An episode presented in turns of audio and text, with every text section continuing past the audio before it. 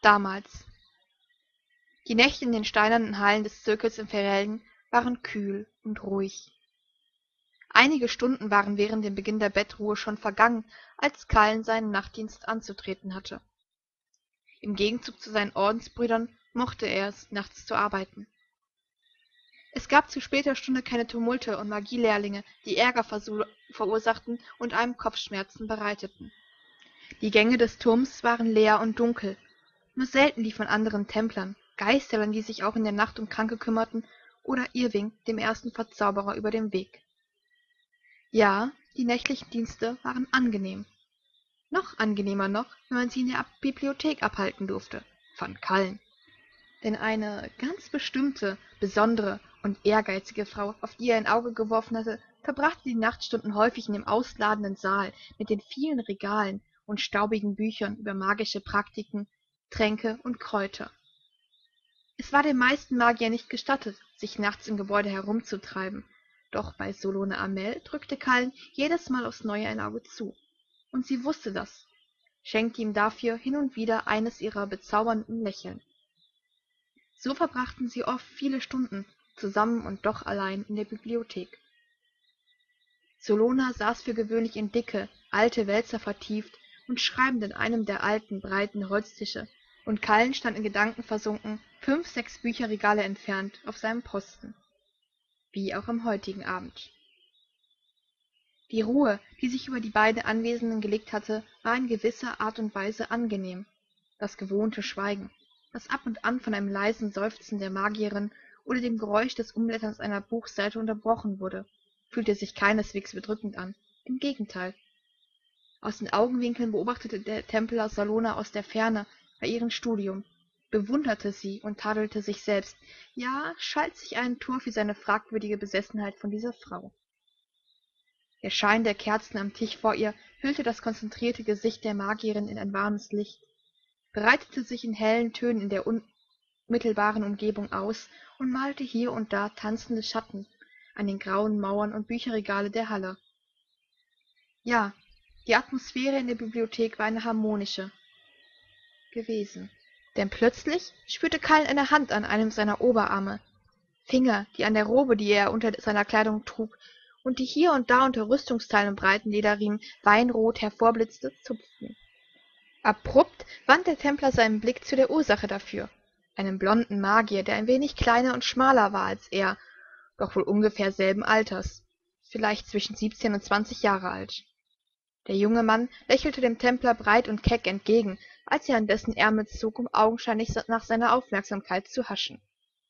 Karlens augenbrauen hoben sich bei dem anblick des ungebetenen gastes langsam ein stück an und verliehen sein gesicht dadurch einen recht überraschten eindruck. Noch ehe er den magier danach fragen konnte was los sei und bevor er es sich überhaupt zurück in das gedächtnis rufen konnte dass magiebegabte um diese uhrzeit in ihren betten zu liegen hatte plauderte der blonde auch schon drauf los er wirkte auf eine gewisse unerklärliche art und weise belustigt als er sich leger neben Karl an die steinwand lehnte und mit einem leichten kaum vernehmbaren anderakzent in seinem wortwahl sprach. Süß die kleine. Was? Karl wusste in diesem moment nicht recht wie er auf den unerwarteten besucher reagieren sollte. Und obgleich er dessen frage sehr wohl verstanden hatte so entkam dem templer nur ein verblüfftes und recht tonloses wie bitte? Der magier neben ihm rückte ein stück enger an ihn heran und ehe sich Karl dessen überhaupt gewahr wurde spürte er den ellbogen des blonden stichelnd in seiner seite hörte ihn nahe an seinem ohr flüstern. Salona ich hab gesehen wie du sie angestarrt hast. Beim erbauer. Hatte ihn dieser kerl etwa beobachtet ohne dass es ihm aufgefallen war? Der templer wich das gesicht leicht verziehen vor dem aufdringlichen magier zurück und wusste nicht so recht ob er sich nun über ihn oder über sich selbst und seine fehlende konzentration hinsichtlich seiner pflichtverrichtung ärgern sollte na das breite lächeln im gesicht des anderen war mittlerweile einem verschwörerischen grinsen gewichen. Und mit einem forschenden ausdruck in den braunen augen legte der magier seinen kopf ein klein wenig schräg. Anstatt dem blonden auf seine äußerst direkte frage zu antworten räusperte sich kallen zunächst nur pikiert und versuchte sich möglichst ungerührt zu geben. Ein paar schnelle herzschläge lang rang er nach fassung und bemerkte erst jetzt wie er den atem einige sekunden lang angehalten hatte nachdem ihn der andere mann so frech auf die magierin in der bibliothek angesprochen hatte kallen schlug die augen nieder und ahnte was ihm sein schneller Herzschlag Röte ins Gesicht treiben musste. Er holte tief Luft, um zu sprechen, und hoffte, dass er nun nicht gleich drauf losstottern müsste, wie er es sich in solch peinlichen Umständen ja ganz gerne tat. Ja, die Situation war peinlich, äußerst peinlich. Was macht ihr hier draußen? Kehrt in euer Zimmer zurück, brachte der Templer entgegen der Anspannung in seinen Gliedern und seinen Befürchtungen erstaunlich ruhig zustande, als er sich dem Magier neben sich zuwand. Es ist Magiebegabten untersagt, sich nach Sonnenuntergang im Turm herumzutreiben. Kallen haderte innerlich mit sich selbst und damit den Blickkontakt zu seinem Gegenüber aufrecht zu erhalten. Denn wegzusehen hätte Unsicherheit bedeutet, und ein Templer war nicht unsicher, er war standhaft. Erst recht, wenn ihm ein Magier, der sich dachte, er könnte sich alles erlauben, so amüsiert entgegenschmunzelte. Doch der Blonde dachte nicht daran zu gehen. Im Gegenteil. Seine braunen Augen, dem klaren, überaus wachen und stechenden Blick, schienen den Templer durchbohren zu wollen, als er ihm plötzlich eine Hand entgegenstreckte. Ich bin übrigens anders. Freut mich. Anders. Moment. Hatte sich dieser Magier ihm gerade vorgestellt, als wollte er sich mit Kallen anfreunden? Warum streckte er ihm, einem Templer, seine Hand in solch einer freundschaftlichen und kameradschaftlichen Grußgeste entgegen?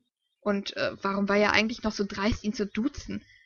Also, entweder war hier gerade irgendetwas ziemlich faul, oder dieser blonde Mann überaus verhaltensoriginell.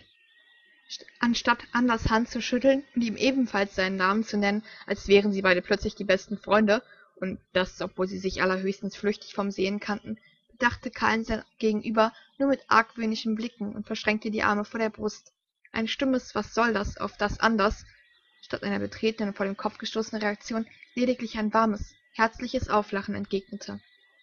Als der Magier seine ausgestreckte Hand daraufhin wieder sinken ließ und sie sich in die Seite stemmte, verbrachte er ein paar Sekunden lang damit, Kallen belustigt dabei zu beobachten, wie sich dieser etwas verunsichert und äußerst vorsichtig nach Solona umsah. Die Magierin hatte Anders vermutlich lachen gehört, kümmerte sich, abgesehen von einem kurzen, desinteressierten Blick aus den Augenwinkeln, aber nicht um die beiden Männer in ihrer Nähe. In Anderfels ist das eine Art Brauch. Was macht man denn nun in Ferelden? Scheinbar habe ich da die letzten paar Jahre was falsch verstanden ertönte die Stimme des aufgeweckten Magiers nach wenigen Momenten schon wieder. In seiner Frage lag dabei ein ehrliches Interesse, und er musterte den Templer vor sich aufmerksam von oben bis unten. Als Kallen seinen kritischen Blick wieder von Solona losriß, um seinen Kopf in Anders Richtung zu wenden, legte sich ein prüfend misstrauischer Ausdruck über seine Miene. Er musste nicht erst nachfragen, um dem Magier vor sich anzudeuten, dass er nicht ganz verstanden hatte. Sich die Hände zu schütteln, wenn man sich begrüßt, ergänzte der Blonde und entblößte durch sein breites Grinsen seine weißen Zähne.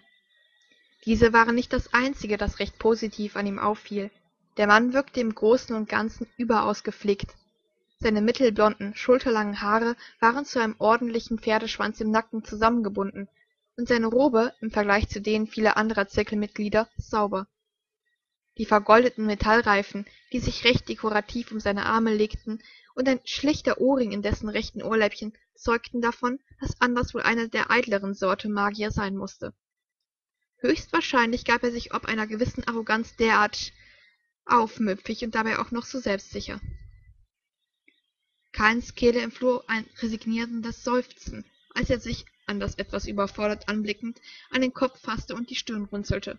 Noch immer starrte ihm der Blonde auffordernd entgegen und schien es sich nun felsenfest vorgenommen zu haben, eine Antwort auf seine Frage abzuwarten. Dem Templer erschien es fast so, als würde dieser lästige Kerl überhaupt nicht blinzeln. Irgendwie unangenehm.